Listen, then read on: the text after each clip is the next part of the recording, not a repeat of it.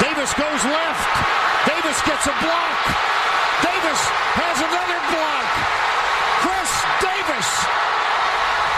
No flags. Touchdown. Auburn.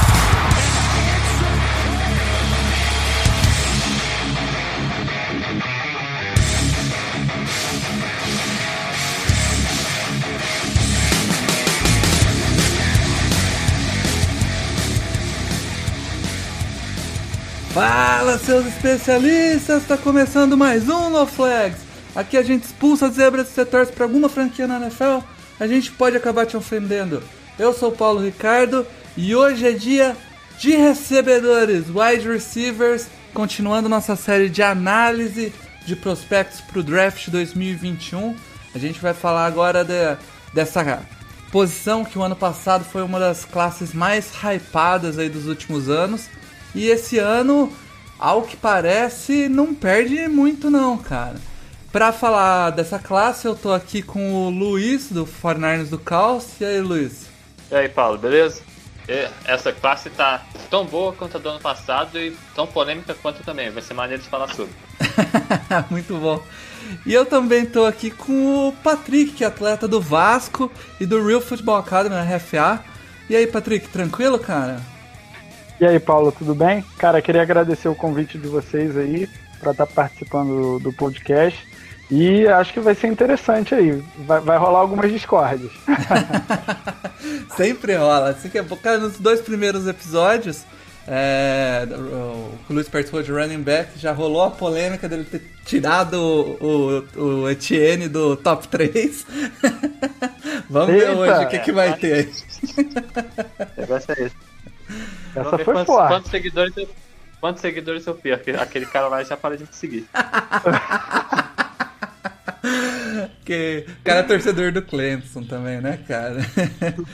Mas é isso. Antes de começar, então, só alguns recados. É, a galera aí que conhece alguém que ainda não, não trocou o feed do No Flags, avisar aí os amigos, conversar com quem você conhece e não está recebendo o nosso podcast. Talvez seja porque está assinando o feed antigo. A gente fez uma transição na migração do feed o ano passado inteiro e esse ano a gente encerrou o feed antigo. Então, se você ainda recebe o no, você não está recebendo mais o NoFlags, ou você conhece alguém que não está recebendo o NoFlags, e o nome do NoFlags não tá diferente lá, né? Tá NoFlags, tudo sobre futebol americano, NFL, futebol americano. É, que agora o nome tá assim, significa que você ainda tá no feed antigo. Então dá uma avisada pra galera aí. E avisar também que é, esse a gente vai agora durante a pré-temporada a gente tem esses episódios de draft. É, na parte ofensiva a gente faz uma pausa para falar um pouco de free agents, depois volta para falar das posições da defesa. Então a gente vai ter esse top 5 aí pra, pra praticamente não, para todas as posições menos Panther Kicker, porque ninguém merece, né? É, enfim. É isso. Sim. E eu acho que nem tem para ser draftado, né? Esse ano não tem nenhum, cara, né, nessa posição hypado, assim. Às vezes tem, aparece um ou outro que, que ameaça, né? Teve, teve o. O Luiz sabe aí de um, de um, de um tal de Panther aí, né, de draftado, né, Luiz? Ah, tem, tem um cara lá de High State, mas. Teve um Panther com o 49ers draftou alto aí. Quinto round. Quinto round draftou um Panther. Loucura. Mas isso é, é, da gestão passada. Não, é dessa gestão que vem. então. É, mas é isso, cara. Hoje vamos falar de wide receiver, cara. Wide receiver é uma das posições mais legais de se avaliar no futebol americano. É, tem uma série de questões quando você avalia o que você olhar. É uma posição que mudou um pouco é, nos últimos anos também na NFL. E, e para começar, então, eu vou começar pelo Patrick, a pergunta que eu estou fazendo todo começo de programa, que é quando você vai assistir a tape de um jogador, a tape de um wide receiver, para avaliar ele como prospecto. O que, que você fica de olho, assim, principalmente no, no jogador? Então, Paulo, a verdade é que é, eu faço a análise do, dos wide receivers de três maneiras diferentes. Uma é assistindo o jogo completo. É, eu não gosto de assistir highlight, porque eu costumo dizer que highlight, até o pior jogador, ele parece ser bom. E se, e se o cara for ruim nos highlights, meu Deus do céu, aí a gente, a gente tá perdido. Né? Então, é, eu vejo muita gente comentando. Essa época de draft é engraçado, né? Porque às vezes o cara começou a assistir NFL ontem, aí ele começa a estudar os jogadores e ele nunca assistiu um jogo de college. Aí ele começa a falar que o cara é o melhor do mundo. Eu falo, mas que horas que você assiste o college, cara? Né? Porque tu, tu não tá assistindo, você tá vendo o tape no YouTube. Ou então ele tá vendo algum tweet de alguém falando sobre o cara e tá só repetindo, né? Exatamente. É, então, assim, é bem, é bem complicado você Oi? Tem que escrever 90% do Twitter agora. é, cara, é, é, complicado. Mas eu, eu, sei porque eu convivo com isso, né? É, eu vejo meus meninos, às vezes, vindo discutir comigo, eu falo, cara, você viu isso aonde? Foi o quê? Você tá repetindo o que você viu no Twitter? Ou você viu o highlight, 20 segundos do highlight do cara e tá falando, sabe? Enfim. É, esse ano eu tirei de verdade tempo para fazer uma análise dos wides e é, eu assisti de três maneiras. Eu procurei assistir os três jogos mais importantes é, que o time fez na última temporada.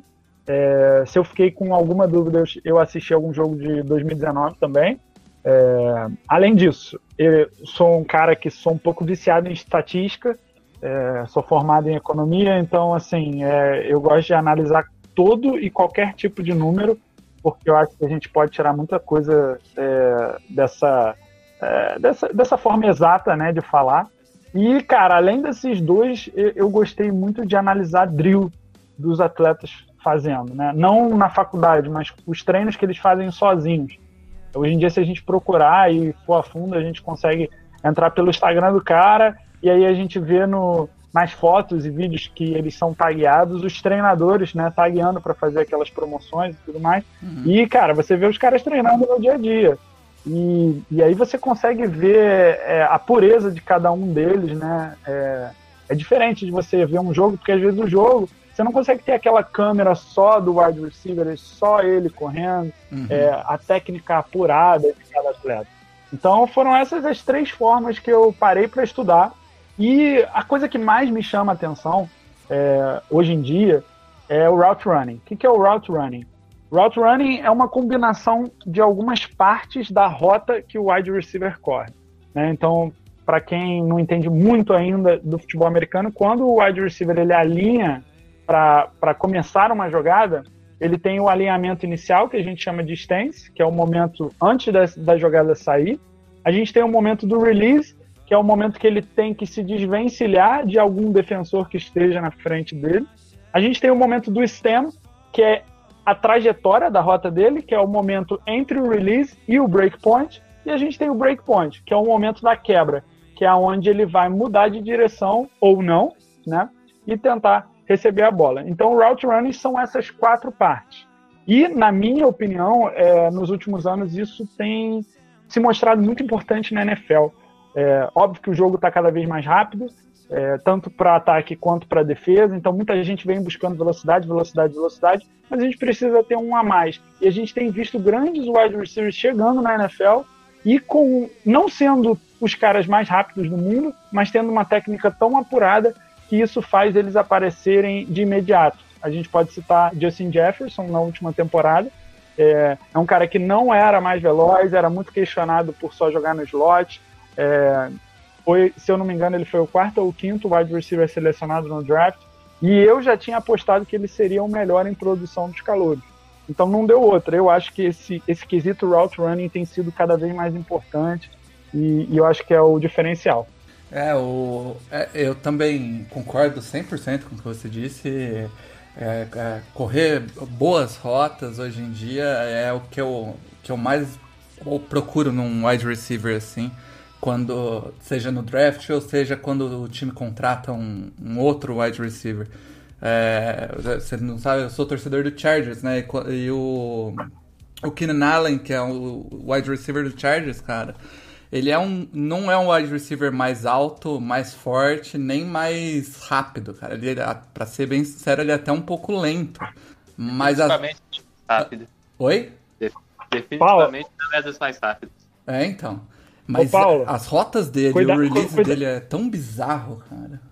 cuidado para falar do Keenan Allen, porque ele é o meu maior ídolo na posição, cara. É, é mas ele é, também é o meu. Eu sou torcedor do Chargers. Cara, é, é bizarro ele... o que ele faz com, a, com as defesas e, e, e assim, sem ser o, o, exemplo atlético daqueles freak atlético, né? Então, é muita técnica. Exatamente. E, e além disso, cara, o Kenan Allen tem muita consistência. Se você uhum. pegar aí as estatísticas nos últimos anos, ele, cara, tá sempre com mais de 100 recepções por ano. É, ele rompeu o ligamento, acho que tem uns 4 ou 5 anos, e ele voltou melhor ainda, sabe? Então, assim, é um cara que eu sou muito fã. É, realmente. E é, é o, acho que o exemplo clássico aí dessa, de um cara que corre bem rotas. É, Luiz, você quando analisa tape de wide receiver, que, além da, das rotas que o Patrick explicou muito bem, o que mais você olha num, num wide receiver? É, eu fico exatamente com essa parte de, de, correr, de correr rotas, mas num modelo mais amplo, né? Eu vi ano passado, uma live, eu conversei com um cara que chama Brad Kelly, foi wide receiver no College 2 lá no, nos Estados Unidos e tal. E ele falou uma coisa que encaixava direitinho com o que eu fazia e não sabia não dá para avaliar um wide receiver como o Justin Jefferson, não, Justin Jefferson não, o Chase Claypool, por exemplo, dos Steelers, da mesma forma que você avalia o KJ Hamler. Eles são, é, apesar de serem wide receivers, são dois wide receivers diferentes. Então, o que eu procuro avaliar é a capacidade de criar separação. Da maioria, a, a execução de rotas é o principal ponto nisso. É, claro, então isso aí eu não vou nem repetir porque o Patrick já, já fez melhor do que eu faria mas a execução de rotas, mas também eu peço atenção na flexibilidade do recebedor. Por mais que ele não seja tão rápido, não consiga essa separação imediata, como ele se comporta com a bola no ar. Ele consegue mostrar essa flexibilidade para atacar a bola no alto, ou ele usa a envergadura, ele mostra ímpeto para pegar essa bola. Então, é, basicamente é isso, é a separação é, que entra no que entra dentro dessa capacidade de criar separação, execução de rotas é flexibilidade, a capacidade de criar separação mesmo sem ser um dos recebedores mais rápidos, né? Então, caso você pode olhar pro, pro Luke, pro DeAndre Hopkins, por exemplo. Ele não é rápido, mas ele ganha todas as bolas que joga no lado dele. Então, acho que isso é tão importante quanto. É, com certeza. E o legal aqui hoje para analisar essa classe de wide receivers, a gente tem os dois lados, né, cara? A gente tem o wide receiver, que é o Patrick, e tem o cara que defende contra o wide receiver, que é o Luiz que joga de corner, para quem não sabe. A, difer a, diferença aí tá só no pedigree, né? Ele joga no Vasco e eu, eu tô, tô um pouquinho abaixo. Que isso, eu tô fim de carreira já, tô velho já. Mal tenho o joelho. Mas é, é interessante, vai ser interessante ver a maneira que os dois observam aí a, a posição, porque um é o, o que estuda para tentar parar e o outro o que estuda para executar, né? vamos, vamos começar então já com você, Patrick. Seu número 5 aí na sua board entre os wide receivers. Vambora. É, eu vou falar é, o, o meu número 5, é, vou falar quem é, são os times que eu acho que ele poderia é, ser draftado, né? É, vou falar algumas, alguns pontos fortes que eu acho dele, alguns pontos fracos e quem eu acho que ele tem um teto para chegar na NFL. Pode ser? Opa, manda bala. Tá, então meu, meu número 5 é o Kadarius Stoney, de Flórida. É, é um cara que é um, é um atleta, né? É, é um atleta purinho, ele é super versátil se, se você for analisar os jogos de Flórida, você vai ver o cara no backfield, você vai ver o cara fazendo motion para tudo quanto é lado. É, tem um footwork e uma, uma agilidade assim fora do, do comum, acima da média. É, sabe bastante ali da posição de, de slot, joga bastante na posição de slot. Tem excelentes mãos e, cara, tem total de zero fumbles na, na carreira universitária. Então, assim, é, para um cara que costuma se envolver no jogo ali no backfield, receber é, handoff até, ele já armou até de running back.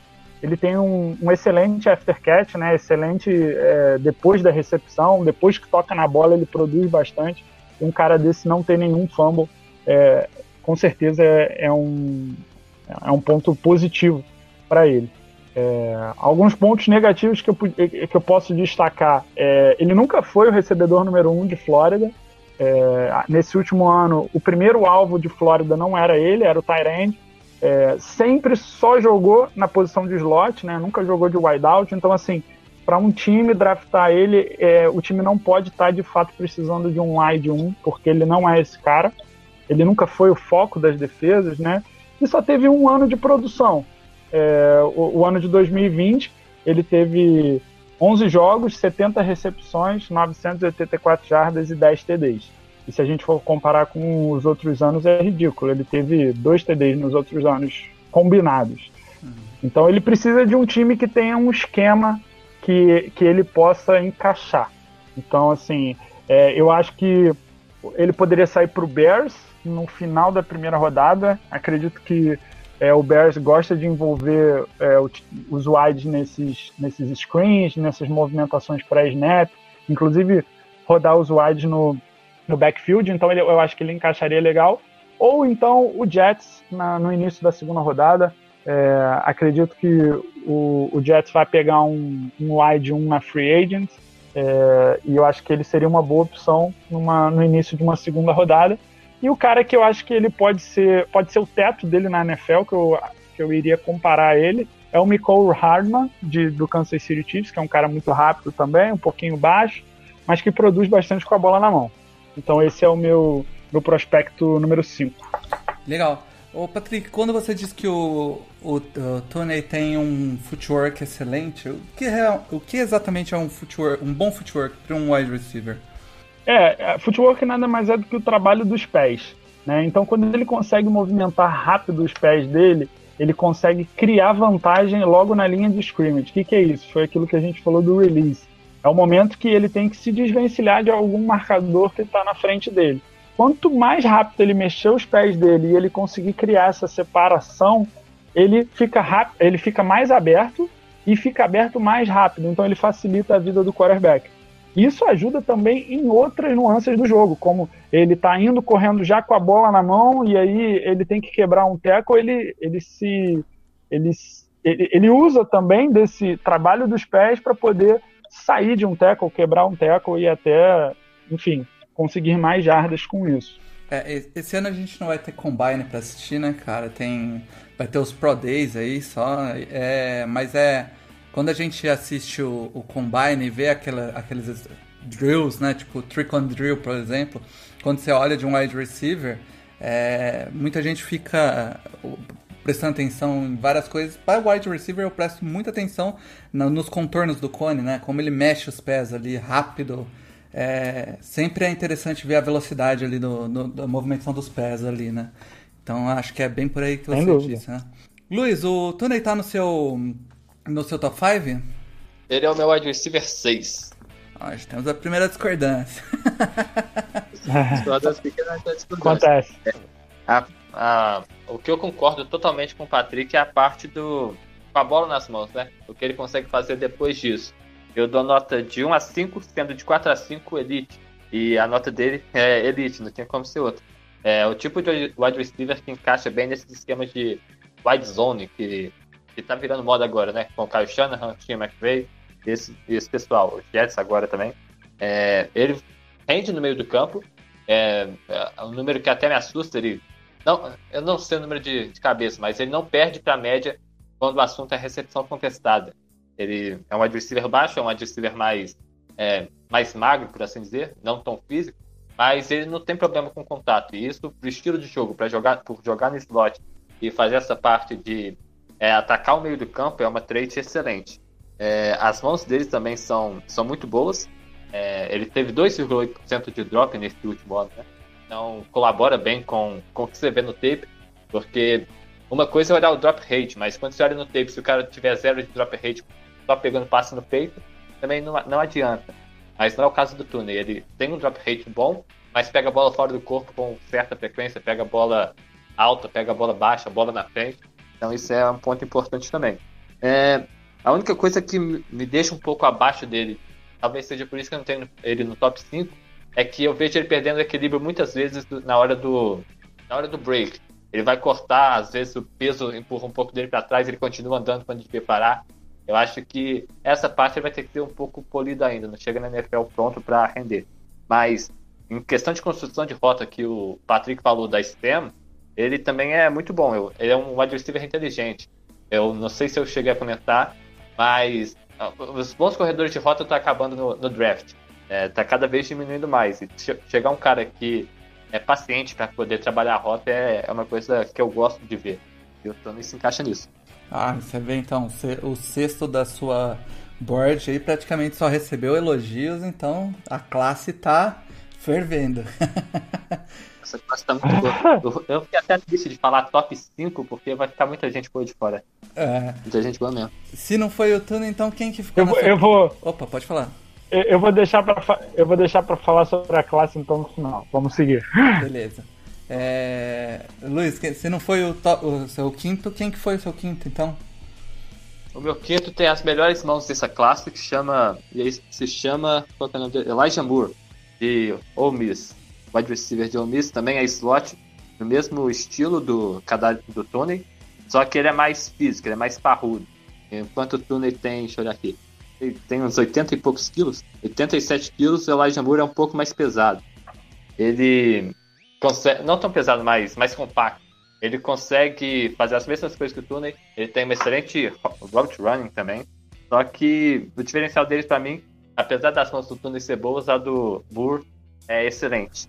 Ele é um cara que vem produzindo bem. Ele te, teve mais, mais de 2 mil jardas na carreira, sendo que 1193 veio nessa temporada. É, é aquele cara que você vai colocar no slot e esperar ele fazer o resto. É, o perfil é o mesmo do Tuner. Boas mãos, jardas depois da recepção. Eu acho ele até um pouco menos elusível que o Tuner, mas consegue ganhar na força também. Aí é um cara que eu gosto bastante. É, legal. O, o Patrick, ele tá no seu top 5? Ele é o meu número 6, na verdade. Olha só. é, eu e o Luiz. Eu gosto muito dele. Na verdade, eu gosto mais até do que o, do que o Tony. É, só que a, a grande diferença para mim é, entre os dois foi que o Elijah Moore é bem mais baixo que o Tony. Né? É, o Elijah Moore é 5'9", enquanto o Tony é 6'0", e isso na NFL faz muita diferença. 85 contra 1,83. É. É. O... No meio, no meio daqueles linebackers gigantes ali jogando de slot, o cara pode desaparecer. É, realmente. Ô, ô Luiz, você vê ele saindo mais ou menos em qual rodada? O Tony pra mim é segundo round. Segundo. Podendo entrar no primeiro. Fim de primeiro, início, fim de primeiro início de segundo, né? Beleza. Não, o, o, o, o, Tony ou o Moore? O, perdão, o é Moore. Isso. Moore, né? Ah. Acredito que seja isso aí, início da segunda também. Legal. O, o Patrick, seu quarto então da board.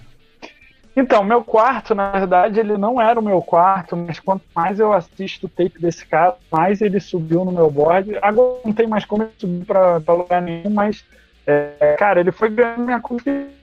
É o Rashad de Minnesota, né, Júnior. É, é um cara que tem 6'2". É, entre entre os, os wides, é, pelo menos aí o, o, meu top 9, ele é o mais alto dessa classe, é o que tem o, o corpo mais pronto para estar tá na NFL. É, falando um pouco dele, ele, ele teve uma temporada absurda em 2019, teve 60 recepções em 13 jogos, 1.200 jardas e 11 TDs. E na temporada de 2018 também, ele teve 13 jogos, 51 recepções, 700 jardas, 6 TDs. Então, assim, é, ele, tem, ele vem tendo consistência. E aí, no ano de 2020, ele ia dar opt-out, né? Ele, ia, ele não ia jogar por conta do Covid. É, parece que não ia ter temporada lá para Minnesota. E aí, ele decidiu jogar de última hora.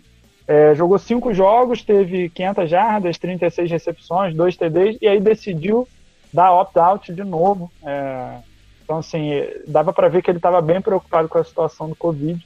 Mas alguns pontos positivos sobre ele. É, o tamanho, né? Eu já disse, ele tem um corpo pronto para a NFL, já é, já está com, com esse corpo pronto. Ele tem excelentes releases. É, pelo tamanho, ele usa bem as mãos para criar separação. Excelente enquetes contestados, né, como, como o Luiz estava falando que é aquela bola 50-50, quando o DB tá junto ali na, na marcação e a bola vem e, e, tem, a gente costuma dizer, quatro mãos ali, então acaba que o Bateman é tão bom nisso que a gente diz que não é 50-50, deve ser uns 70-30 para ele nessa disputa. E a versatilidade, ele, ele arma em todos os lugares do campo. Ele joga tanto de wideout quanto de slot, é um cara que tá rodando o campo inteiro, com todas as rotas, e a galera da NFL ama isso, né?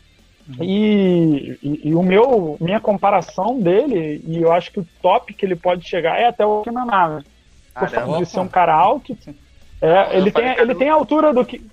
Ele tem a altura do Keenan Allen, né? Ele é 6'2", ele é um alvo bem grande, então ele tá acostumado ali a jogar na, de slot, cara. Ele, ele sabe ler as coberturas, ele sabe achar os buracos na defesa, mas é, como todo e qualquer jogador desse draft, ele tem os, os, pontos fracos ali. Ele não é o cara mais rápido, é, ele não é o cara mais ágil.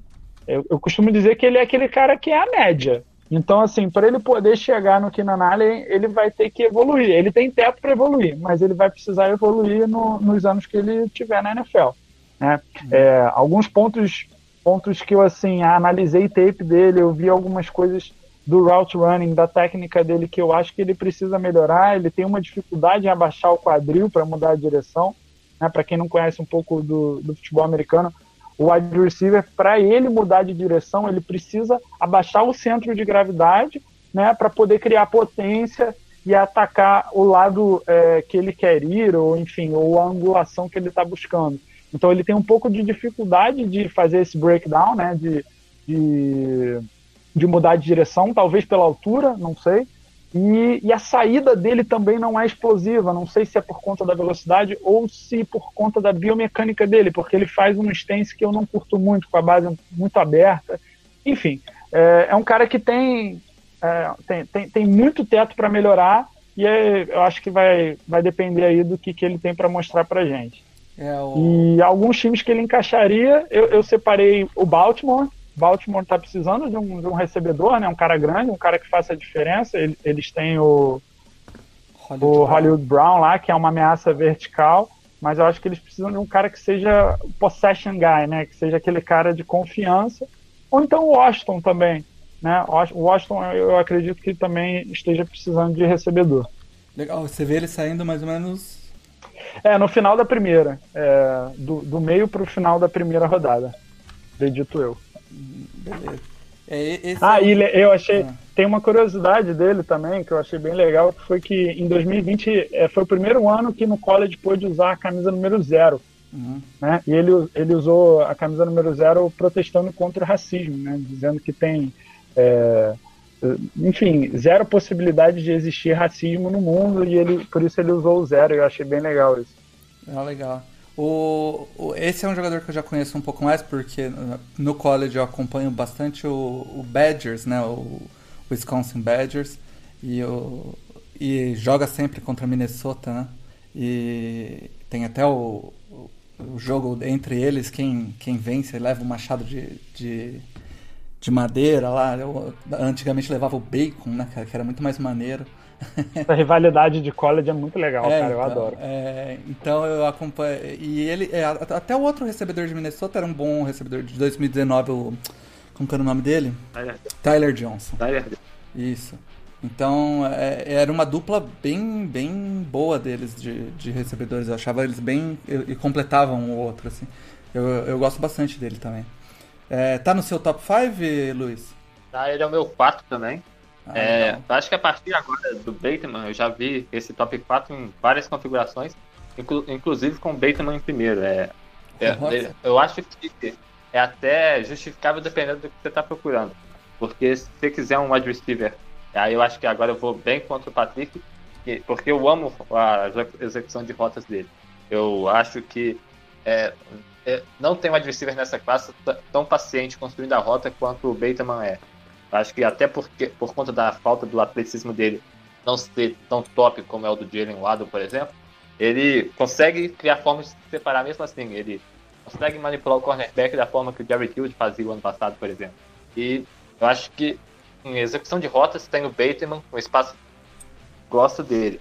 E eu até gritei aqui na hora que o Patrick tá falando, porque a minha comparação para ele é exatamente o Allen também. Tá, tava olhando para a comparação na hora que ele falou. De nada é, as mãos dele eu gosto mais do que devia, pelo menos, porque ele tem um drop rate de 14,3% nessa última temporada, né?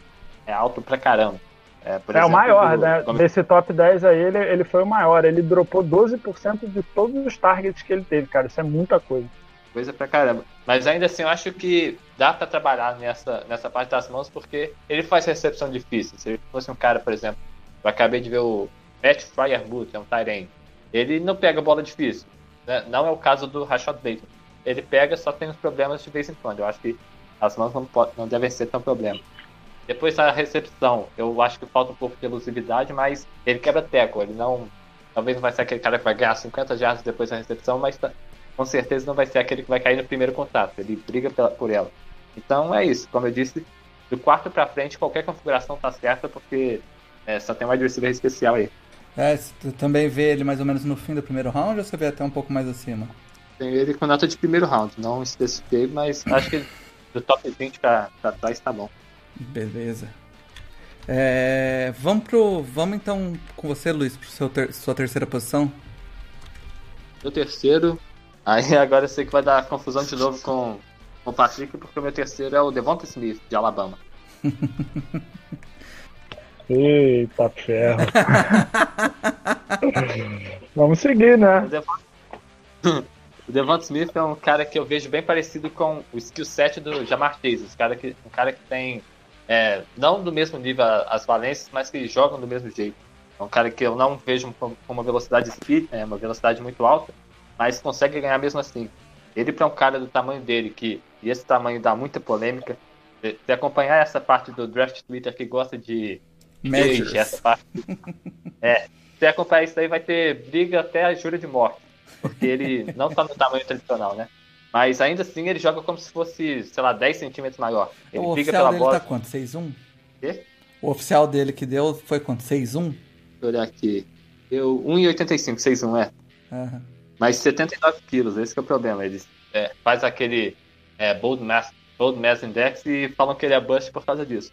Uhum. Mas é, para mim é longe disso. Ele é, tem boas mãos, né, briga para cima das melhores da classe, tem flexibilidade. Eu acho ele bem inteligente também, correndo rotas. É, não é um cara que só vai correr e cortar. Ele consegue entender a cobertura e se posicionar bem. É, o release dele eu gosto bastante também. E, é, de novo, uma coisa que vai contra a intuição. Eu não espero um cara de 79 jatos ganhar tanta bola disputada quanto ele ganha. Ele tem um raio de recepção muito alto, ele tem um bom foco e é, um, é basicamente por isso que eu gosto dele, atacando a bola principalmente. É, ele não espera a bola chegar, ele vai até ela. Isso é a trilha que eu mais gosto dele até. É, o, o Devonta Smith, o que eu tenho acompanhado, a galera tava falando se ele se ele tivesse uns 10 quilinhos a mais, ele provavelmente era o wide receiver 1 dessa classe. que o único, Mas, pô, a única dá coisa... pra ganhar. Ah, pode falar? Eu falei que massa dá pra ganhar. É, é. Isso não me preocupa. Muita gente critica isso, né? Que ele é muito leve, muito. Não, não estaria pronto o corpo, né? Não estaria pronto pra NFL. Mas é o que você disse, isso aí a gente vê de um ano para outro. Alguns jogadores aí é, explodir, tomando o soquinho gummy da NFL, né? Uma explodida de tamanho. a gente lembra, é, um, um exemplo que eu sempre lembro é o do do Daniel Jones, cara. Parece que virou o Hulk Daniel do Jones é outro cara. É. A, a, a, variação do Daniel Jones antes do draft era é, braço fraco, não consegue jogar fora da hash. Agora na NFL parece que tudo o resto é ruim, mas o braço dele é bom. é, é, você tem a nota dele, Luiz, de primeiro round também, mais próximo do top do, da metade para trás, da metade para para frente. Esse aqui tá como top 15 para mim. Top 15. Massa. Patrick, ele deve estar tá na sua lista aí, né? Ele tá. É, eu, eu discordo muito do, do Luiz, mas eu torço pra ele estar tá certo, cara. Porque se ele sobrar pro Giants, eu acho que eu solto fogo. Seria um sonho ver ele no Giants. Mas o Giants não sabe draftar mesmo, é capaz de pegar qualquer outro idiota. Ele tá em que posição é... no seu board? Ele é o meu primeiro. Ó, só. Eu, eu, já sabia, tinha esse spoiler aí, acompanha no Instagram. É... Pode falar ele, ele... dele então. Você quer que eu fale dele agora já como primeiro? Não, já, fale... pode, já pode mandar falando dele. Ah, cara, vamos lá. Falar do Devonta Smith. É, é difícil você botar o Jalen Waddle na frente dele. Primeiro porque em 2019 Jalen Waddle era reserva, né? É, em 2020, o Jalen Waddle se machucou. Então, não faz o menor sentido o cara estar tá na frente do, do Devonta Smith. Segundo ponto, Devonta Smith, o melhor wide de Alabama esse ano. Óbvio, ganhou o Heisman, porra, bateu o recorde, é, assustou o mundo inteiro. Mas aí, nego não viu que em 2019 ele foi o melhor wide de Alabama. Quando tinha o Ruggs, quando tinha o Jury, quando tinha é, o próprio Waddle, que era reserva, e o cara já era o primeiro wide. No ano passado, em 2019, ano passado não, né? Ano retrasado, em 2019, o cara teve 1.250 jardas e 14 TDs, dividindo bola com Jerry Judy e com Ruggs. Então, assim, calma aí, cara. Como é que o maluco não é, não é o melhor? Da, da, ele é o mais consistente da classe, disparado. É, vamos lá, mãos, melhores mãos do draft de, dessa classe, sem dúvida. Route running, apuradíssimo. É, se você for ver ele correndo as rotas, a maneira como ele muda de direção, ele não é o cara mais rápido, de fato, ele corre 4.40 alguma coisa. Assim, na minha cabeça é muito rápido, mas assim, é, pra, é, é diferente de um cara que corre 4-2, 4-3. Mas a gente tem visto na NFL que velocidade não tem sido o principal. Né? Você vê caras que estão. É, que foram mestres é, nos últimos anos, se você botar aí Stephon Diggs não é o cara mais rápido. DeAndre Hopkins não é o cara mais rápido. Devante Adams não é o cara mais rápido. Então, calma aí. Vamos parar de falar de velocidade, né? Vamos falar de técnica, porque é, é a técnica que tem feito é, a diferença nos, nos últimos anos. É, o cara é Patrick, é super versátil. Nos últimos anos, a gente, eu acho que eu já comentei isso algumas vezes aqui no, no Flags, que é, é esse negócio de velocidade eu acho que vem muito com o Kansas Chiefs, com os Kansas, Kansas Chiefs, né? É, todo mundo fala do, do ataque deles, que é Tarek cheio de wide receivers, wide receivers rápidos, o Tarek Hill principalmente. O que eles esquecem é que o Tarek Hill, cara, ele é rápido, realmente, mas ele também é muito bom de rotas, as mãos dele são absurdas. Ele é, fazendo catch contestado é ridículo. Então, tipo, não é só porque ele é rápido que ele é um wide receiver absurdo. Longe disso. Não, e não, não é. Não, eu concordo plenamente. Eu sou fãzaço do Tarek Hill. É, ele tem uma, uma velocidade fora do normal, é, isso é um fato. Só que a gente também esquece que ele joga com um cara que não é desse, desse planeta, né? Então, assim, eu, pô, o Mahomes ele faz um dropback de 15 passos e consegue lançar a bola 60 jardas. Então, assim, pô, de repente a velocidade do Tarek Hill não seria explorada em outro time. Então, e tudo isso tem que ser levado em consideração. É, ainda falando do Devonta Smith, cara, ele joga de aberto, ele joga de slot, ele faz motion, ele recebe screen. Cara, e além de tudo isso, o que, que mais você procura num atleta? Procura um cara que é clutch, né? Que um cara que aparece nos grandes jogos. E o maluco, pô, o primeiro jogo, a primeira, o, o primeiro true, o true freshman dele, o ano dele, o maluco meteu um TD na final do, do, do college football com, com Tua. Então, assim, calma aí. Esse nego tá criticando ele porque ele tem 79 quilos. Foi o que vocês estavam falando. Isso aí Porra, isso aí em um mês. em um mês ele ganha mole. Pelo amor de Deus. Né? Mas eu, eu, eu considero que ele tem algumas coisas de fato para melhorar. Eu acho que ele pode ser um pouco mais agressivo. É, talvez por conta do peso, da, da, ele não seja tão agressivo. Acho que ele tem ainda um pouco para melhorar nesses esses cats in traffic, né? Que a gente diz ali quando passa no meio do campo tem muita gente ali. Eu acho que ele pode melhorar, mas ele é um cara que ataca muito a bola. Se você for analisar rota por rota dele, o controle corporal que ele tem é uma coisa surreal. É, você vê o stance do cara, é, era até o que o Luiz estava falando, o range dele é absurdo. A mão dele bate quase no tornozelo, cara. Ele com o braço esticado. É uma coisa surreal. É um cara que. Ele me assusta. É, e me assusta as pessoas não conseguirem ver as qualidades todas que ele tem. É, e para mim o teto dele é o Stephon Diggs, cara. É um cara que vai ser se ele cair no time certo com um QB ok para bom, ele vai, ele vai ser top na NFL. Comparação para ele é Hall da Fama, é o Marvin Harris. Oh, caramba! É, é um bom, é um bom. Da hora. Eu, eu, eu, quis comparar só com os recentes, né? Porque tem muita gente nova, né? Então, se, se, a gente for começar a comparar com a galera mais antiga, a galera vai ter que começar a assistir tape no YouTube. é, claro. E aí, o, é, os, continuando, né? Os times que, que você acha que ele encaixa, pô, pelo que você elogiou, qualquer um dos 32, né? É, é mais ou menos, na verdade. Eu, eu vou te ser sincero, mais ou menos. Eu acho assim, é, ele. Eu não, não digo que isso vai acontecer, mas o Dolphins é um time que ele encaixaria perfeitamente. É, não só pelo Tua, mas por conta dele já terem o, o Parker lá. O Parker é um cara que é, é, o recebedor, é o possession guy, né? Aquele cara alto, aquele cara que na, na red zone, ali na goal line, vai ser o cara de segurança deles. Se eles tiverem um cara que sabe criar separação através do route running, que consegue ganhar no fundo, e consegue ser esse cara versátil que vai andar de um lado para o outro no campo, porra, eu acho que teria uma dupla, uma, uma dupla bem boa. Caso o Dolphins realmente não vá de wide, é, né, se não pegar o Devonta Smith, eles, eles vão acabar indo de OL. E aí eu acho que o, o, o Devonta Smith vai sobrar para o Lions, que também está precisando de wide, né? E ele encaixaria bem lá. É o, o Detroit Lions que também pode estar indo de quarterback, né? No, é, fez a troca aí, mas não se sabe se é o cara do futuro, se eles vão se eles vão tentar pegar um cara. Eu acho que na, tão alto assim eles não devem ir de, de quarterback, né? Eles devem Acho, acho que não vão querer um também, não. cara lá na, no segundo ou terceiro round para tentar desenvolver, é. né? Até é. porque o Goff já foi pro Super Bowl, né, cara? A gente não tá falando de um Trubisky, de um Sandarno. Tá falando de um cara que levou o time pro Super Bowl. Sim. O... Mas o Devonta Smith, você vê ele saindo do top 10, você falou, né? Você falou que o Lions deve ser o último, último lugar que ele passa ali. É, assim. Se bem que você torce pra ele é... sair do top 10, porque o Giants é logo décimo primeiro ali.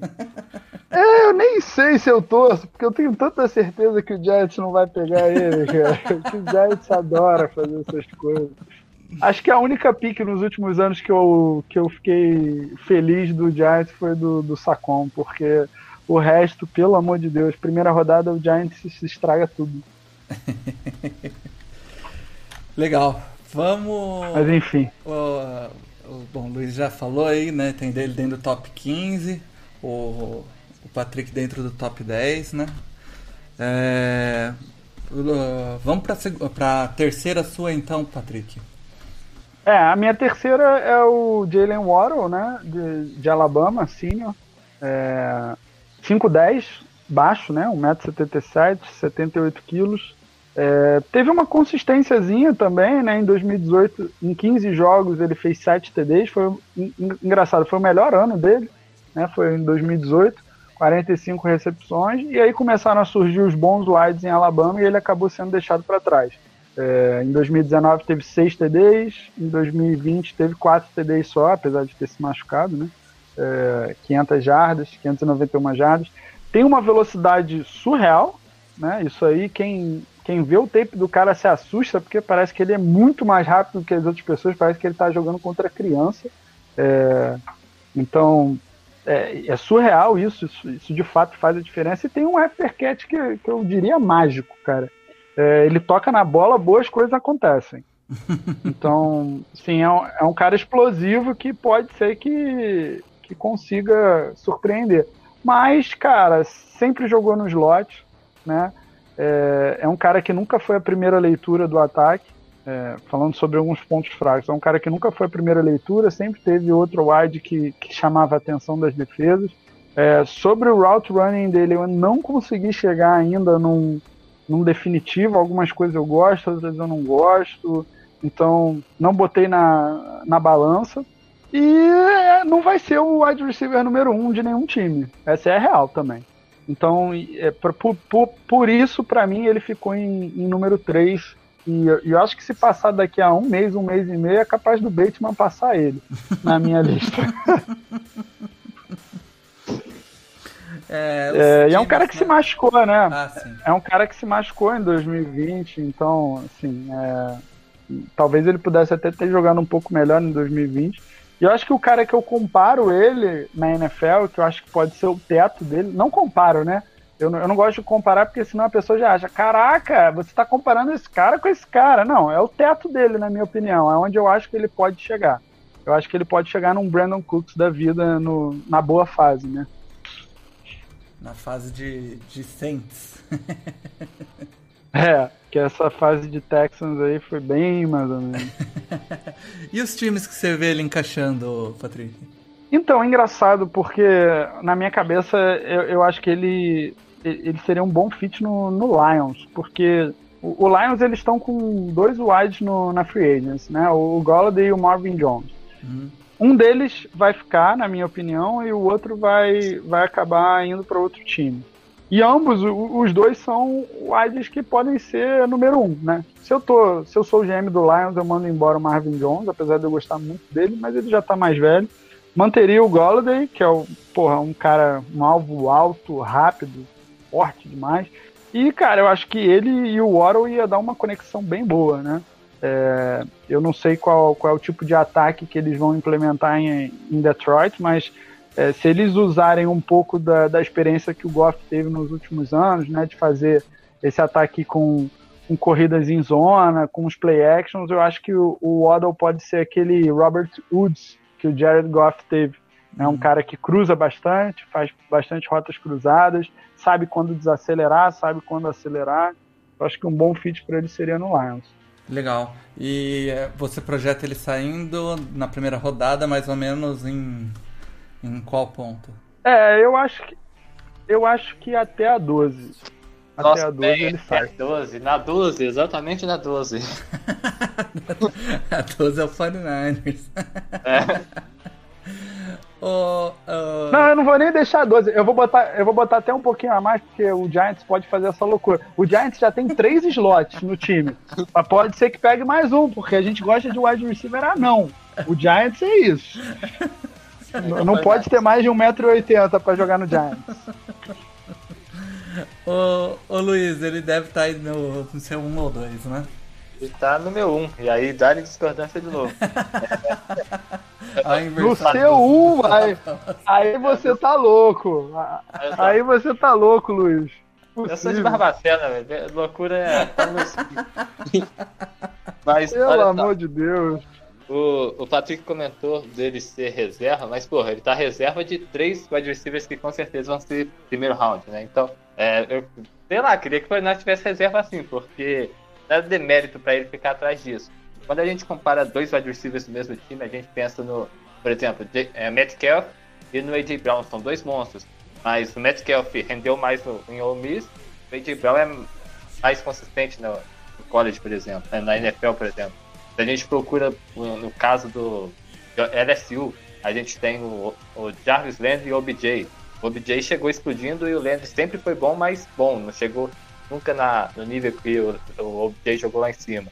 Tem outro até exemplo mais é, menos badalado assim. É. Ah, mas, mas aí nenhum deles era reserva, né? A gente não tá falando é. de ninguém que era reserva. Ah, mas em outro time tinha quatro adversários de primeiro round, né? A gente pega outro. Pô, mas o cara. Mas, mas você botou um titular que, que ganhou o Heisman, que tem 30, mais de 30 TDs na carreira, que era titular do Waddle atrás dele. Não, não, eu não consigo entender isso.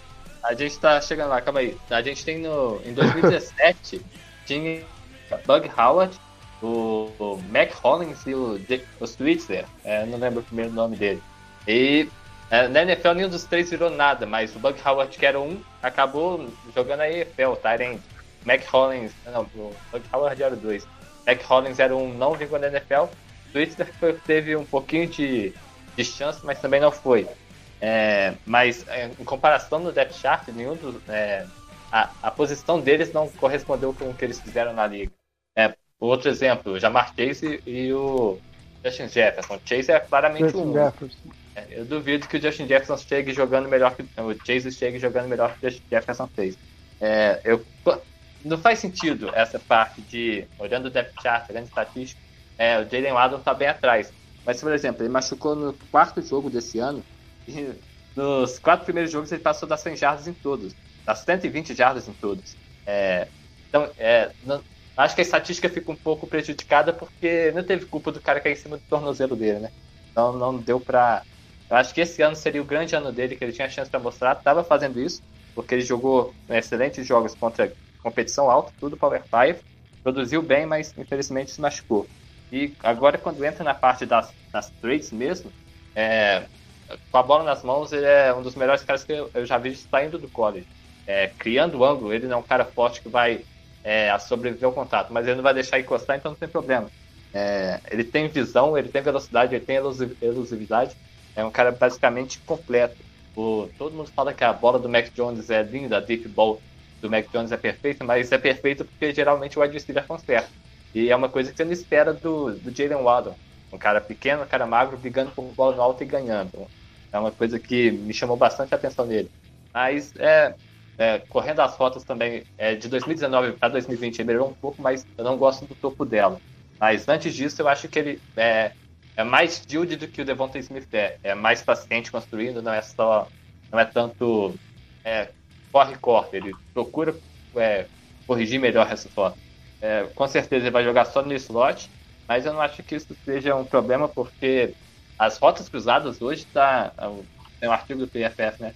A eficiência das rotas cruzadas cresceu absurdamente. Um cara que consegue cruzar o campo nessa velocidade da mesma forma que os Raiders usaram Hugs, mas um cara melhor, porque o Jalen Waddle é muito melhor que o Henry Huggs, acho que a eficiência dele pode ser absurda. É, no conjunto de trade, realmente, olhando o depth chart, olhando as estatísticas, não faz sentido. Mas colocando é, trade por trade, é, o Adolf chega. É um construto melhor do que o, o Smith é para mim. E então, você é. vê. Opa, falar, Patrick. Pode falar, pode falar. Não, eu, eu ia falar só que, assim, eu continuo discordando bastante, porque, na minha visão, é, você. Quando você é o wide receiver 1 de um time, você chama muita atenção da defesa. Então, por muitas das vezes, você está com dupla marcação. Né? Então, é, isso é um fato. Quando, quando você tem um cara muito bom, a sua atenção vai para esse cara. O Jalen Waddle nunca foi esse cara. Então, é, beleza, você está falando que é, cada jogo que ele teve esse ano, ele teve 100 jardas em cada jogo. Mas e o Devonta Smith? Quantas jardas ele teve mesmo com dupla marcação? Aí você citou o exemplo do Chase com, com o Justin Jefferson, que o Chase era um, mas o Justin Jefferson disparou na NFL e você não acha que o Chase vai ter uma temporada igual. O Chase era um, mas em 2019 o Justin Jefferson teve mais recepções que ele. É, e é, foi uma diferença, foi uma diferença só de 5 TDs de um para o outro. Então não era tão discrepante assim. A gente está falando de uma diferença de, de 20 TDs. O Devonta Smith teve 23 TDs, o Waddle teve 4. Então, é, e a mesma coisa você citou que você acha que o Waddle é melhor que o Ruggs. Não acho que ele é melhor que o Ruggs. Se ele fosse é melhor, ele fosse melhor, ele não teria sido reserva. É, Mas, ah, pode continuar falando. Eu, eu acho que, cara, Alabama é um programa muito sólido. É, acontece. A primeira, o futebol americano, você tem que gostar de competir, é, e, e, a primeira competição ela acontece dentro do seu próprio time. E, enfim, já, já vi algumas palestras do Nick Saban, e ele é um cara que não vai, não vai ter panela com ele, vai jogar os melhores jogadores. Então, me assusta ver o, o Jalen Waddle na, na frente do Devonta Smith ou do Henry Ruggs ou do Jerry Judy, qualquer coisa desse tipo. Ele pode ser muito rápido, sim, é muito rápido, ele tem um aftercatch incrível, sim, ele tem, mas nesse momento, no dia 22 do 2, ele tá longe, tá longe, tá longe de ser tão bom quanto Devonta Smith, Jerry Judy ou Henry Ruggs. A gente discorda pouco então. Porque... Não, é assim, é a minha, é a minha visão. Não tô, eu tô, tô dando a minha visão do que, do que eu acompanho é, dele. E, não, e eu não tenho nada contra ele, não. É, é para mim ele é um excelente jogador. E é, é, só porque eu acho assim, eu acho que essa, essa classe de wide receivers ela tá muito overrated, cara. Ah, porque é uma classe muito boa. Não, essa classe não é boa. Ela tem dois excelentes jogadores. Ela tem o Devonta Smith e o Jamar Chase. Tirando eles, a classe é ok para baixo. Acho, a gente não tem a classe tão boa quanto a do ano passado. É, e digo mais, está longe de ser como a do ano passado. Ano passado a gente tinha excelentes prospectos, Sid Lamb, é, o, o Jerry Judy era muito bom, a gente tinha o, o Ruggs com uma velocidade incrível. É, cara, o, o outro lá, o, o que saiu para o Eagles também, não era do, dos melhores do mundo. O, é, o Rager, é, também não era dos melhores do mundo, mas era um bom wide. A gente tinha o Justin Jefferson. Então a gente teve muita gente boa que se no, na classe do ano passado e, e as pessoas estão, eu acho que elas estão deslumbradas com essa classe e não deveriam estar. Deveriam estar deslumbradas com Devonta Smith e com Jamar Chase, que na minha opinião estão ali é, brigando um com o outro. Eu era muito fã do Jamar Chase. Em 2019, eu só assistia tape dele, cara, antes de jogar. Só que aí o Devonta Smith veio para me deixar em crise ali com os dois. Então, assim, eu acho que. Na verdade, eu acho que os dois são tão bons quanto um ao outro. E a única diferença é que eles são wide diferentes, na minha opinião. Então, eu acho que um vai encaixar melhor num time e o outro vai encaixar melhor em outro. Pô, pode continuar aí, Luiz. É, eu nem lembro porque eu tava. Ah, é, sobre a questão da. É, a questão da rivalidade de, de depth chart. Se a gente compara agora, por exemplo, eu não consigo lembrar nenhum adversário de cabeça, mas com certeza tem. Mas se olha em quarterback, o Patrick Mahomes, Baker Mayfield, foram todos reservas de um cara chamado, chamado Webb. É eu não esqueci o primeiro nome dele, mas Webb. Os dois eram reservas do, né, do tal de Webb no Texas Tech. O Cam Newton foi reserva do Tim Tebow. O Justin Justin Fields, que vai ser escolhido. Não, calma aí, não fala Mas mal do Tim Tebow, não, hein? Lave sua boca não, falar mal fala do Tim Tebow. Pelo amor de Deus, aqui não. A essa hora, não. O Justin, o Justin Fields, que vai ser escolhido primeiro rodado nesse ano, era reserva do, do Haskins. Então, é, college, eu, eu vejo sentido em tudo que o Patrick está falando, mas é, college é uma coisa e NFL é outra. Eu acho que o fato de, de ter jogado atrás, é, na frente do Waddle esse ano, não quer dizer que isso vai se repetir na NFL, porque tem vários exemplos de que isso não aconteceu, né? Mas é o que Patrick disse, ele não tem nada contra o Waddle, não tem absolutamente nada contra o Smith, né? Ele é meu top 15, da mesma forma que o Waddle é. Só que a capacidade de, de correr com a bola nas mãos, é, isso é, para mim, é uma das traits que eu valorizo bastante e o, o é, é elite nisso. Basicamente, isso eu acho o ponto principal da discordância. Então, pode continuar aí, ô, ô Luiz. Eu acho que sobrou para os dois aí na posição 2 do Jamar Chase. Isso, aí. O Chase, ele, eu acho que ele acabou se dando um pouco mal por não ter jogado essa temporada, porque se ele jogasse, ele ia destruir, igual destruiu o ano passado, e talvez ia dar espaço para os outros crescerem. Mas ele é tudo que o pessoal vende, né? Ele é um cara que é físico, a fisicalidade dele é, correndo as rotas, usando as mãos para conseguir separação, brigando pela bola do ar, é uma das coisas que, é, como eu disse, eu dou nota de 0 a 5. Essa nota talvez seja a maior que eu dei em todas as plates de todos os prospectos que eu avaliei. O ímpeto dele com a bola no ar, a, o esforço que ele coloca para poder ganhar essa bola é absurdo.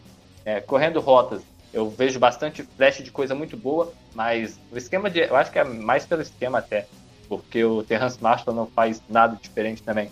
Eles procuram fazer os cortes mais rápidos, não trabalham tanta rota. Mas quando ele tem, é, tem essa liberdade para fazer, ele mostra, só que ele vai um pouco mais de consistência.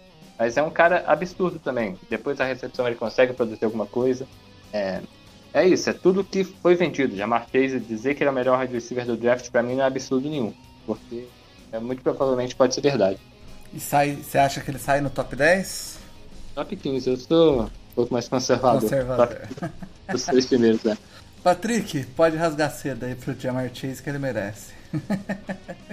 É, é, assim, não, assim, eu já discordo um pouco do Luiz no, quando ele fala que o Jamar Chase deveria ter jogado em 2020. Eu acho que se eu fosse o Jamar Chase, eu teria feito.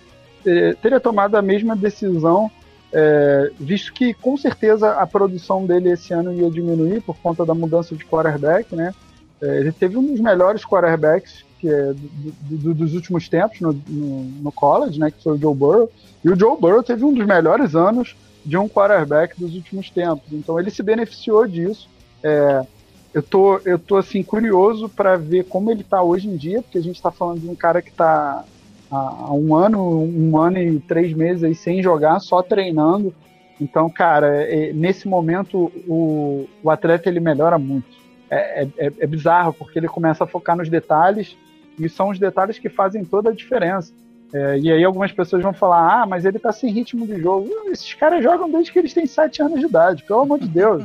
Nunca vai faltar ritmo de jogo, sabe? É, muito pelo contrário, ele tá zero lesão, ele tá com corpo novo, ele tá fazendo tudo direitinho. Então é um cara que deve estar tá voando, deve estar tá voando. Então, assim, eu, eu se fosse tivesse na pele dele, ter, teria tomado a mesma decisão acho que é um cara que foi como o Luiz falou, concordo plenamente. Enquetes contestados é, para mim, é o melhor da classe. É, quando a bola quando a bola é lançada perto dele, dificilmente não é recepção. Ele tem muita agressividade durante a rota, usa bastante as mãos durante o release. É, é um cara que pô, consegue, tem um entendimento muito bom de cobertura e além disso ele consegue ajudar o QB quando o QB está é, se movimentando para fora do pocket, né? Que a gente chama de scramble drill. Então, quando o QB está se movimentando e ele precisa sair da, da, do percurso dele, da rota dele para ajudar o QB, ele é muito bom nesse quesito. É, se você acompanhar os jogos, cara, você vai ver, pô, dá merda no pocket, o QB tem que sair, ele é sempre a opção do QB, é incrível. E a mesma, a mesma coisa que eu falei do Devonta Smith, ele tem, é, ele é muito clutch, cara. Nos principais jogos o cara aparece, joga muito. Então, assim, é, foi o que eu disse. Ele, na minha opinião, ele é tão bom quanto o Devonta Smith, eles estão para a para. É, acho que ele tem alguns pontos negativos. O, o, o route running dele de, de, rotas curtas e médias ainda. É, hoje em dia já deve ter melhorado muito, é, mas eu, eu não vi tanta coisa legal no tape dele. É, breakdown também, é, na hora de mudar de direção, ele, ele gasta muitos passos né, para mudar de direção. Hoje em dia na NFL, quanto menos passos, melhor, né? Porque você consegue mudar de direção em menos tempo. E eu senti um pouco também de, de uma preguiça aí no jogo corrida, né? É, é, senti uma preguiça de bloqueando, porque é um cara que é 6'1, né? 1,84m, é, 93 quilos, bem é. forte, devia devia estar tá amassando aí os corners e, enfim, sentiu uma preguiça, tira algumas jogadas de folga. E só teve uma temporada, né? Apesar dele ser muito novo, ele ser um, um true junior, é um cara que só teve literalmente uma temporada boa de produção. Então a gente não sabe muito bem o que, que vai vir por aí. É, é um cara que na minha, no, na minha comparação eu, eu botei o AJ Brown do Titans, que é um cara que tem a mesma altura, o mesmo peso, e é um cara que está produzindo bastante na NFL.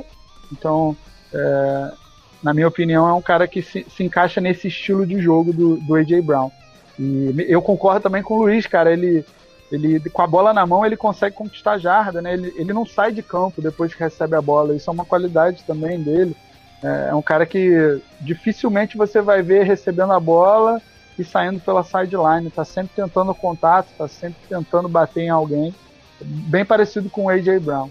E você acha que ele também sai dentro e, do top 15? assim, eu já. Não, eu acho que ele tá no top 6. Top 6. Ele vai sair. É, ele, ele vai sair. Ele vai sair ou pro Dolphins, ou pro Bengals, ou pro Eagles no máximo. Não passa do Eagles. Uhum. Recentemente saiu uma foto. E eu, e eu fiquei. Eu fiquei... Pode falar. Oi, pode falar. Pode ir. Não, eu fiquei, eu fiquei curioso para ver se eles ele saindo para o Bengals, né? Porque é, imaginando que o Dolphins vai de, de fato vai de OL né, na, na terceira rodada, é, ele sair para o Bengals na, na 5 seria, seria interessante, né? Jogar com Joe Burrow de novo. É, cara, o Bengals tem dois bons wides, tem o Tyler Boyd e o, e o T. Higgins, né? Eu não acredito que o AJ Green vai ficar. Então, pô, seria mais um cara aí para entrar para esse grupo de wide receiver jogando junto com o Joe Burrow, seria, seria legal de ver ano que vem. Esse ano, né? É. Falando sobre a composição física dele, saiu uma foto, ele tá treinando junto com o Devonta Smith e com o Justin Jefferson também, os três estão treinando juntos. Aí tiraram uma foto, você compara a panturrilha de cada um deles. É, como se a panturrilha do Jefferson e do Smith fosse meu, meu dedo mindinho, quando chega no Chaser é o dedo médio, porque é, o, o, físico dele é, é, uma coisa absurda.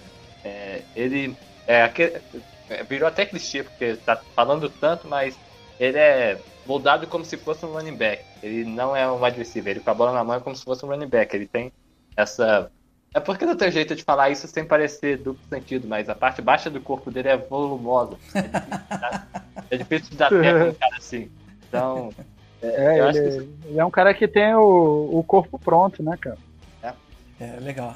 Patrick, ah, vamos... Só, só uma última coisa aqui, de, desculpa, só, só para uma última coisa que eu esqueci de falar, é que assim, na, na, minha opinião, pessoal, essa coisa que o nego tem usado contra o Devonta Smith, que é o peso dele, né, que é o corpo dele, é, a gente está esquecendo que a NFL tá, ela vem mudando nos últimos anos. Né? A NFL está muito mais ataque ultimamente. Então qualquer coisinha falta, é, eles estão eliminando o máximo de contatos possíveis. E a gente tem visto que o corpo ele não tem feito muita diferença nos últimos tempos. A gente vê grandes wide receivers produzindo na NFL bem magros, como Calvin Ridley, como o próprio Justin Jefferson. Então, assim, eu acho que eles estão criando é, um problema onde de fato não existe. Primeiro pelo fato de que a gente sabe que esses caras vão tomar uma água adulterada e, e o cara pode ganhar aí 10 quilos mole. Né? Quem lembra aí do Christian McCaffrey? Christian McCaffrey foi isso, cara. De um ano pro outro, foi é, surreal. Era outro cara é? que vinha pro, cara... vinha pro draft também com muito questionamento sobre o físico dele pra jogar de running back, né? E aí de é, um ano assim, pro outro, eu, eu, eu achei... eu achei loucura, né? Eu sou torcedor de Stanford, né? Então, assim, quando ele foi pro draft, eu falei, alguém vai se dar muito bem nesse draft.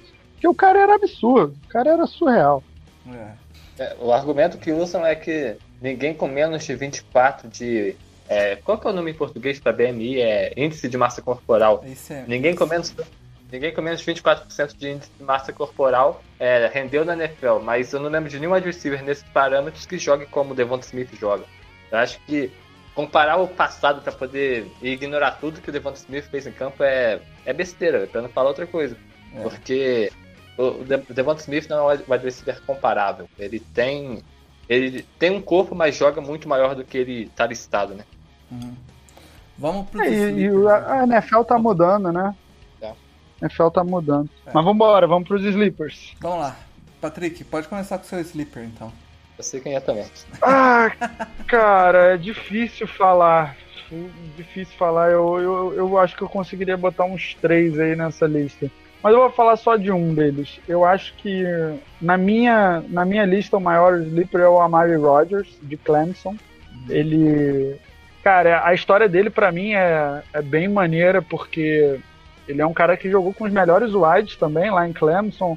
É, cara, nos últimos tempos, Alabama é, e Clemson têm dominado nas classes de wide, né? É, tudo bem que a gente teve alguns é, bons wide receivers saindo de LSU, mas é, quem tem dominado mesmo tem sido Clemson em Alabama. E, e eu tenho, assim, eu tenho na minha cabeça que os wides de Clemson eles têm uma noção de, da posição muito grande por conta do head coach, né? O W. Sweeney era é, especiali é especialista na posição de wide receiver. Então, um cara que ficou cinco anos em Clemson aprendendo com esse cara, ele, ele deve ter um entendimento da posição muito grande. Né? Então, é um cara que nesse ano de 2020 produziu 77 recepções, 1.020 jardas e 7 TDs em 12 jogos. É, foi o wide receiver número 1 um do Trevor Lawrence um cara que joga no slot, né? Um cara 5'10", 93 quilos. É, um cara que tem as mãos. É, depois, para mim, depois do Devonta Smith, ele tem as melhores mãos. É um route running muito bom também, muito ágil. É, cara, ele produz bastante depois da recepção, faz catches muito difíceis, chamou atenção no, no, no Senior Bowl, correndo rota, e é um cara que foi muito respeitado no vestiário. É, uma curiosidade sobre ele, em março de 2019, é, ele rompeu o ligamento do, do cruzado, do joelho, e no início da temporada ele já estava apto para o primeiro jogo. Então, em seis meses, o cara conseguiu é, se recuperar totalmente e, e, não perdeu nenhum jogo, mesmo tendo rompido o ligamento. Então, assim, isso me chamou muita atenção. Ele ganhou o vestiário de Clemson com isso, foi escolhido capitão.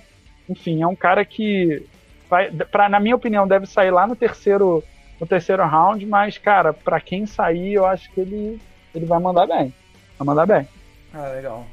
Ô, Luiz, o, o, seu sleeper, lembrando aí pra galera que sleeper é, é isso aí que o Patrick disse, é aquele jogador que tá, tá abaixo do radar aí, que saindo no, na posição correta pode jogar muito superior à posição que saiu. Manda aí, Luiz. O sleeper é wide receiver de Iowa, chama Emir Smith Marset. Ele é um cara que está um pouco menos badalado, mas ele recebeu o carimbo de draft crush também. É um cara que ele tem várias limitações, ele tem até problema extra-campo. Não, não, é o caso do, de bater em mulher, ainda bem, não é tão grave assim. Mas ele teve, tem algumas prisões por dirigir embriagado. Embriagado não, sob influência de alguma coisa. mas é, ele é atlético, é aquele cara com a, com a passada longa, sabe? E uhum. parece que não tá correndo, quando vai ver você não, não tá vendo ele mais. É, ele é rápido, eu gosto bastante da, da capacidade dele de criar separação. O release, principalmente, ele é paciente, ele consegue, procura manipular o cornerback para abrir para onde ele quer ir. É, essa é uma parte que eu gosto bastante também. Durante a rota, ele também é, mostra essa paciência para poder construir essa rota, para poder fazer o, o, cornerback ficar fora de posição. E isso quando ele está tá, tá, tá trabalhando em off, né? Ele tem esse espaço entre ele e o cornerback, ele consegue usar esse espaço ao invés de só correr. É outra coisa que eu gosto bastante. Na recepção, só que ele é limitado, né? Ele não tem tanta tanto arsenal quanto a gente vê do, dos outros wide receivers dessa classe. Por exemplo, a gente falou de vários wide receivers nesse estilo que sobrevivia bem ao meio de campo e à recepção contestada. Não é o caso, não é o caso que eu vejo para ele. É um cara que vai ter que trabalhar bastante na NFL, vai ter que trabalhar bastante as mãos, porque as mãos deles é, mostra bastante problema. Mas, no geral, eu acho que ele tem potencial de crescimento por conta do, da execução de rota. É, eu, você vê ele saindo mais ou menos em qual round seria um bom lugar para ele? Acho que quinto round. É. Quinto round. Legal. Vamos para os busts então. Patrick, quem você vê com potencial aí de bust? Aquele jogador que saiu muito acima do que deveria ou, e não vai render como deveria? Ah, eu já acho que tá, tá implícito aí, né? Que eu, que eu acho que esse cara é o Jalen Waddle. Eu acho que ele não vai render. É, assim, não. Foi o que eu disse, eu não tenho nada contra ele, não. É, mas é, nos últimos tempos eu tenho visto isso né, na NFL acontecer. Num, a gente bota muita expectativa no cara por conta da velocidade e a gente esquece que quem tá na NFL é tão rápido quanto, né? É, quem não lembra aí do John Ross, né? Recebedor do Bengals, que pô, bateu o recorde de 4 yards e não deu em nada, né? Ou, ou caras como Tavon Nelson, né? Que era um cara que tinha muita expectativa por conta da velocidade e nada. Então, assim, não basta só o cara ser rápido, ele tem que ser é, ter, ter todas as valências que um wide receiver precisa ter. E eu acho que o Jalen Waddle não tem. E, dependendo do time que ele cair, eu acho que ele pode ser um potencial bust sim. Ô, ô Luiz, se você colocar o Devonta Smith como bust, a gente vai ficar até meia-noite batendo boca aqui. Não faz isso não, cara. Por favor. Guerra, civil. Guerra... Virou guerra civil aqui. Meu bust é badalada. A gente não falou dele aqui. É, foi até interessante, porque é, olhando em outros ranks, ele tá sempre no top 5, top 10 e não tá no, no, no de nenhum de nós dois. É o Terras Marshall de LSU. Uhum. É um cara que, quando você olha para ele, você fala: esse cara é perfeito, tem 1,90m, 90kg, tem uma certa velocidade. O problema é que, para mim, ele é só essa nota. É um cara grande de 90kg e tem uma certa velocidade. Ele não faz mais nada além disso. É um cara que basicamente corre reto e tenta ganhar bola disputada. Só que ele não ganha. É basicamente isso. Ele tem bastante drop na carreira. É, 7 drops em 7 jogos, 12,% na, é, 12 de drop rate na carreira. É um cara que eu vou jogar a bola pro alto e espero que ele pegue. E o, e o Terrence Marshall não é esse cara. As rotas eu também não gosto nem um pouco, porque quando ele corta reto, não corre só reto, ele tem problema mudando de direção. Então, é, é um cara que eu comparo até com o Michael Pittman, que tá nos Colts agora. É, é o mesmo estilo, o receiver que tem uma velocidade boa pro tamanho dele que vai disputar a bola no alto. Só que disputando essa bola eu vejo uma disparidade muito grande. Ele tem uma certa velocidade, consegue, ele, por ser grande, ele não vai cair tão fácil. Né? Se ele não cair tão fácil em espaço, ele ganha, mas criar jarda não é com ele. Ele ganha o que a defesa dá, mas se a defesa não der, ele não cria além disso. Então, a gente é, elogia bastante essa capacidade dele de ganhar jardas, mas é, ele ganha e não cria, então é um problema também. É, uh, Luiz, é, ele, é, ele é um cara que eu. Eu, eu li no Twitter, né, cara? Twitter é foda. Eu não tinha visto nada de tape dele, eu não tô vendo tape de wide receiver esse ano. É, mas eu, eu, vi comparando o Marshall ao Mike Williams do Chargers, né? Ah, e eu fui ver, eu fui ver as tapes dele, cara. E, e o Mike Williams é um wide receiver que eu gostava desde o college, Clemson também, né? É, e, pô, não tem comparação. Tirando o físico, né? Porque o físico é bem parecido dos dois. Não tem a menor é. comparação, né, cara?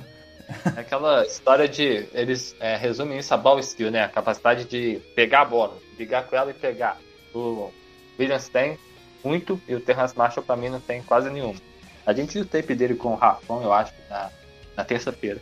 É, então. É, é, esse tipo de wide receiver, é, como ele, assim, ou, ou, como o Michael Williams, como eu disse, é, depende muito disso, cara. É, é o carro-chefe do cara e, e é, e, é, o tipo de bola que não vai vir toda hora, então. É, é, e quando vem, você tem que fazer. E eu, eu senti muita falta disso no, nos três jogos que eu vi dele. Também não, não aprofundei e vi 40 jogos. Né, Nem tem tudo isso pra ver também.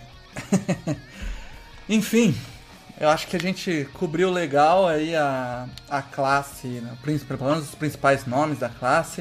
A gente falou aí de seis jogadores né, no top 5. É, teve uma diferença só, o, o top 5 do Luiz ficou com o Elijah Moore, depois o Batman, Devonta Smith, Jamar Chase e o Jalen Waden. E o do Patrick ficou com o Kadarius Toney, o Batman, o Jalen Waden, o Jamar Chase e o Davante Smith. Muda aí a quinta posição e inverte o Waddle com o Smith. Apesar de, de toda a discordância, foi só essas, essas mudanças aí. E Sleeper, abram o olho aí, times que precisam de wide receiver, mas não podem gastar nas primeiros, nos primeiros rounds. O Luiz falou do Emir Smith Marset, lá no quinto round. E o Patrick do Amari Rogers, de Clemson, lá saindo lá pro terceiro round. É... Patrick, agradecer muito sua participação aí, cara. Foi muito bom o, o podcast hoje. É, acho que a gente cobriu legal a, a classe de wide receivers, falando de bastante gente boa e passou bastante informação de como, como enxergar aí o, um pouco melhor os wide receivers, né? Não, não ficar só olhando as grandes jogadas, mas observar os pequenos detalhes, né, cara? Muito obrigado aí e seja bem-vindo próximas vezes que quiser participar. Nada, Paulo, eu que agradeço. Eu que agradeço, é, me coloco à disposição. Sempre que, que vocês chamarem, vou estar tá aí. Eu acho que se eu posso deixar alguma coisa, é, alguma mensagem nesse podcast, é para as pessoas não esquecerem que quem está na NFL hoje em dia já passou pelo draft. Né? Eu vejo as pessoas muito emocionadas e com uma memória curta, né? Então, quando rola o draft, a pessoa já fala: ah, esse cara vai ser o melhor do mundo. E esquece que para estar tá na NFL você tem que passar pelo draft. Né? É, quem não passou pelo draft e está na NFL tem que ralar muito mais, né? Para você ser undrafted na NFL, você tem que comer o pão que o diabo amassou. Então, assim, quem está lá na NFL está lutando pelo emprego, né? Está lutando para continuar é, alimentando a família. Então, assim, aí chega um cara no draft e, e a, as pessoas já abrem os olhos. E, cara, não é bem assim, né? Tudo depende de onde o cara vai cair, se ele vai se encaixar no esquema. Falando da posição do wide receiver, cara, se o cara tiver um QB bom, a chance dele brilhar é muito maior. Né? Então, assim, a NFL é totalmente imprevisível. A gente está tentando simular aqui o que, que a gente viu no tape, mas os, os GMs, cara, eles. O trabalho deles é. Eles vão até a árvore genealógica do cara para ver os, os, mínimos detalhes, né? Então a gente está falando de gente que vive disso. É, a, a, gente, a gente falar que o Devonta Smith vai ser melhor que o Chase, ou que o Waddle vai ser melhor que alguém, a gente, a gente não consegue, né? A gente não consegue saber. Se o Waddle cair no Kansas City Chiefs com o Mahomes, e o, e o Jamar Chase cair com o Trubisky, como é que faz? É, é isso, o Warren vai jogar muito mais, né? Então, é, a gente tenta prever alguma coisa, a gente tenta estudar o que, o que os atletas fizeram na carreira de college, mas é até o que o próprio Luiz falou. Quando chega na NFL, é outra coisa, entendeu? A, o cara começa a evoluir de uma maneira diferente, os treinadores que ele vai ter nos times é, vão fazer eles evoluírem de uma maneira diferente. Então, tudo pode acontecer. É, então, acho que essa é a mensagem que tem que ficar. O draft é muito bom porque a gente analisa o passado, mas prever o futuro é quase impossível. Vide o maior de todos os tempos aí, Tom Brady. É isso, cara. É, draft não é ciência exata, né, cara? É, é, é, sempre uma projeção. Por isso que eu sempre falo como você vê ele. Você... É sempre uma projeção de como você enxerga ele é, fazendo essa transição do college para NFL, o que, que ele tem de bom, o que, que ele tem de ruim que pode ser aproveitado lá. E, e, uma mensagem que a gente sempre deixa aqui, Patrick, é pra galera, e por isso que eu, eu bato na tecla de, de tentar explicar um pouco da, das traits, né, de como o que é uma, uma execução de rota, o que é um breakpoint, o que é um release. É pra você que ouviu esse podcast, ouviu é, é, falar desses jogadores, Cara, vai ali no, no YouTube, procura um jogo, vai lá, você gostou do. Quer ver o Jamar Chase? Vai lá, procura de LSU ano passado, assiste um jogo do cara, fica de olho no, no jogador ali, vê se você enxerga as mesmas coisas que o Patrick enxergou, as mesmas coisas que o Luiz enxergou. Tenta criar uma opinião por você e não ir no que tá rolando aí no Twitter. Porque, principalmente quando é gringo, cara. Porque no, no, na NFL e no mundo do futebol americano existe um lobby pra, de, de empresário querendo pagar a mídia para falar melhor do jogador, ou às vezes do outro time querendo hypar um jogador para sobrar o outro para ele. Cara, é um mundo maluco, a gente não pode confiar. Eu prefiro, inclusive eu prefiro confiar nos analistas que eu, que eu sei que assistem tape, que eu conheço, que são caras bons aqui do Brasil, porque eu sei que essa aí não estão ganhando nada, só estão perdendo dinheiro, inclusive. perdendo tempo e dinheiro. É verdade. Mas eu Isso sempre... é verdade em tudo. É, cara.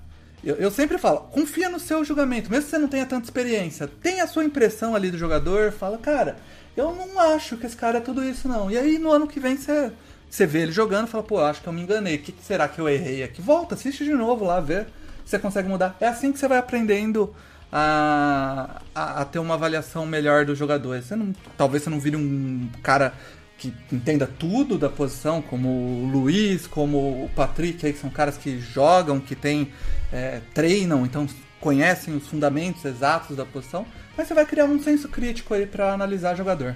Isso é bem importante. Cara, com certeza, com certeza. Falou tudo. É, é você ter a sua própria Eu opinião. Tá errado.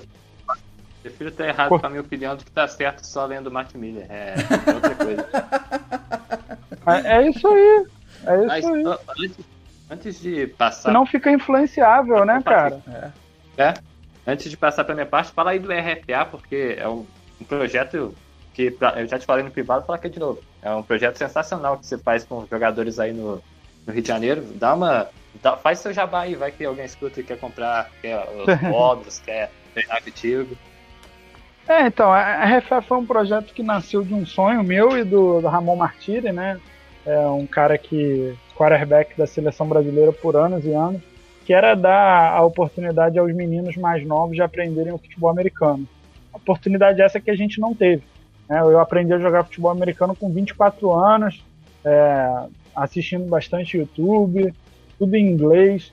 Então, é, em 2014 nasceu esse sonho no nosso coração e a gente abriu um espaço aqui no Rio de Janeiro para atletas de de 7 até 23 anos que queriam aprender o esporte. E desde então, desde 2014, a gente vem é, revelando atletas, né, pra, não só para o Brasil, mas para os Estados Unidos também. A gente já enviou mais 40 meninos para os Estados Unidos para estudarem em high school, em college. Inclusive, a gente tem um atleta nosso jogando Divisão 1, né? Ele, ele ano passado ele foi junior de Western Michigan e ano que vem ele vai ser senior. É, então, assim, quem sabe? Ele é kicker, é, teve, teve uma boa temporada, matou dois field goals aí de mais de 50 jardas. Quem sabe? Vai que nosso menino é, busca uma vaguinha ali no, num, num training camp, alguma coisa do tipo da NFL. Seria, seria um sonho. tá precisando. ele, ele, o, ele jogou como um receiver que é top, né? Dessa clássica, do Andy Squid. Tava, jogou, cara... jogou. Ele, Inclusive ele Thiago. tá no meu top 10, o Askred. É, Thiago Krebs, o nome do, do kicker, né? Kraft. Isso, isso. Então, é, de tanto eu assistir o jogo dele, né? É, eu acabei reparando nesse wide, o cara é muito rápido, o cara é, é. surreal. E, e, esse e o Thiago, né, que, que foi nosso atleta aqui, disse que já viu esse cara correndo 4.2 na faculdade. É, não oficial, né? Não oficial. Mas Independente se é não oficial ou não, quem corre 4-2 não oficial é muito rápido, né? É Enfim, aí. e aí a gente vem fazendo isso desde 2014. É, a gente tem nossos conteúdos digitais. Hoje em dia a gente atende o Brasil inteiro via consultoria online, cursos online. É, enfim, é um projeto bem legal. Quem tiver interesse é só entrar lá no Instagram, Rio Football Academy, RFA. E é isso, muito grato pelo que a gente faz. Queria de novo agradecer aí por vocês terem me, me chamado. Foi, cara, um prazerzão estar aqui com vocês. Ah, beleza, tô até anotando aqui pra gente divulgar junto com o podcast aí. É, é, esse projeto bem legal, não conhecia na verdade, tô conhecendo agora, vou, vou procurar conhecer um pouco melhor lá no Instagram. Baita projeto, cara, muito legal mesmo. É, Luiz, algum, algum recado final aí? Tem. É, o primeiro recado é que eu fiz questão de, de pedir preparo do RPA, porque quando você olha os drills que eles fazem lá, você tem vontade de estar lá dentro, porque eu já joguei por dois times e a, a dinâmica é totalmente diferente. Eles não estão treinando, eles estão brincando. É, não, é, vai sair mal, mas eles estão treinando e se divertindo ao mesmo tempo. Uhum. É, a dinâmica dos treinos que eles fazem é, como eu disse, vai, ter, vai te dar vontade de estar lá dentro. E agora, na minha despedida, vocês podem me encontrar na arroba e eu quero pedir desculpa. Alan Darden, wide receiver de North Texas, North Texas, com certeza assistir esse vídeo. Meu coração tá partido por não te colocar em. por não te citar nesse podcast. Porque você é muito bom, mas, porra, top 5 não dá. Não dá. É isso, cara. Podcast aí é um pouquinho mais longo do que convencional, mas é, vale a pena aí, porque é uma classe aí que vem é, com muito hype. O Patrick chamou a atenção aí para não se enganar tanto. O Luísa parece que já está um pouco mais vendido nessa classe. Vá, cabe a você então ir lá e conferir para tentar tirar sua própria conclusão. E ficar ligado aí no No Flags, tanto no site, que deve voltar logo mais aí com conteúdo, quanto no podcast onde a gente está fazendo essa cobertura do draft. Gente, muito obrigado aí pela companhia. A quem ouviu a gente até agora, muito obrigado novamente. Chamem as zebras de volta. No Flash está acabando. Aquele abraço.